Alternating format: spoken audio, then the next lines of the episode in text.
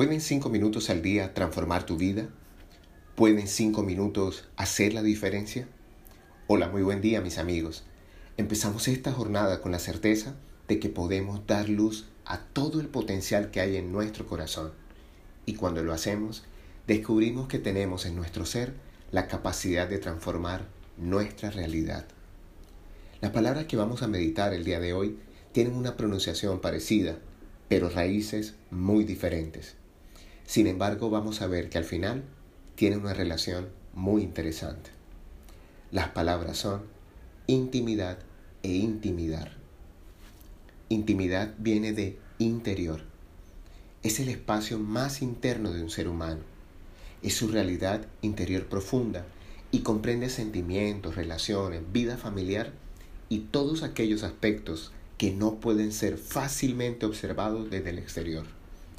La esfera de la intimidad representa el espacio de privacidad personal que cada ser humano debe proteger.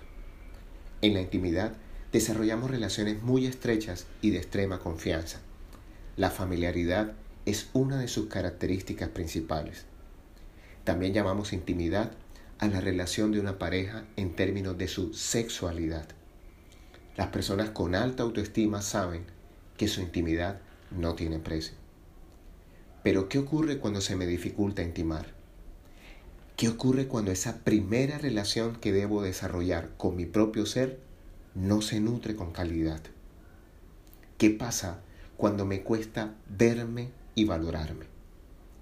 Cuando el ser humano no tiene la capacidad de ir a su propio mundo interior, se convierte en una víctima de lo que ocurre en su exterior. No comprenden que lo que llama mundo externo no es más que una proyección de lo que hay en su mundo interno. Quien no tiene la capacidad de ir a su propio espacio íntimo se desconoce a sí mismo y el resultado es su incapacidad de verse real y genuinamente. Por otro lado está la palabra intimidar, que viene del latín intimidare y significa literalmente meter miedo.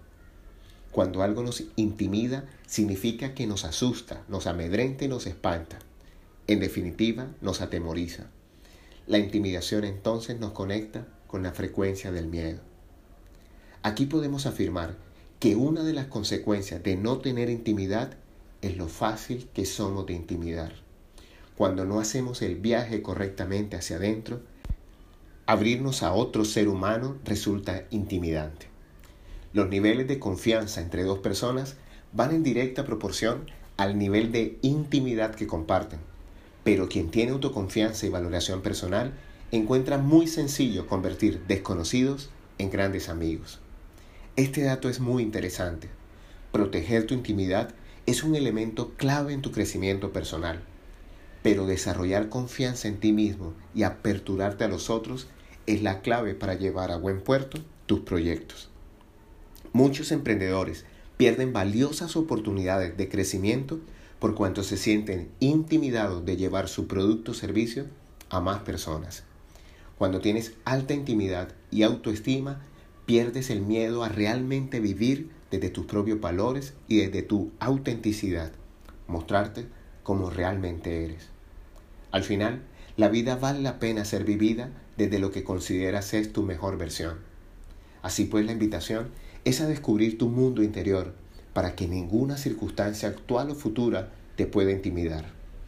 ¿Has notado cuántas personas hoy están vibrando desde el miedo? ¿No serán estos días una invitación a la intimidad personal, familiar y de pareja? Hoy te hablo tu amigo Luis Gabriel Cervantes desde el lugar de Midas para recordarte que cuando dedicas cinco minutos al día a tu intimidad, no hay nada que te pueda intimidar. No te dejas meter miedo de nada ni de nadie. Si deseas estar en mayor confianza e intimidad con nosotros, síguenos en nuestras redes sociales como arroba Cervantes en Instagram y Twitter. Y podrás escuchar todos los audios anteriores en el lugar de Midas en Spotify y Apple Podcast.